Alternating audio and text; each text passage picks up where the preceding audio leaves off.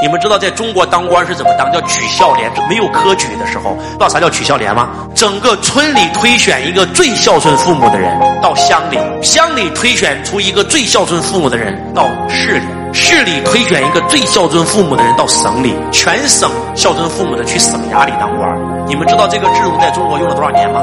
一千八百年。科举制不过五六百年，我们举孝廉这个制度竟然用了一千八百年。你们能听懂我在说什么吗？写上三个字“举孝廉”，自己百度查压回去。讲到这儿以后，你们你们不兴奋吗？你们兴不兴奋？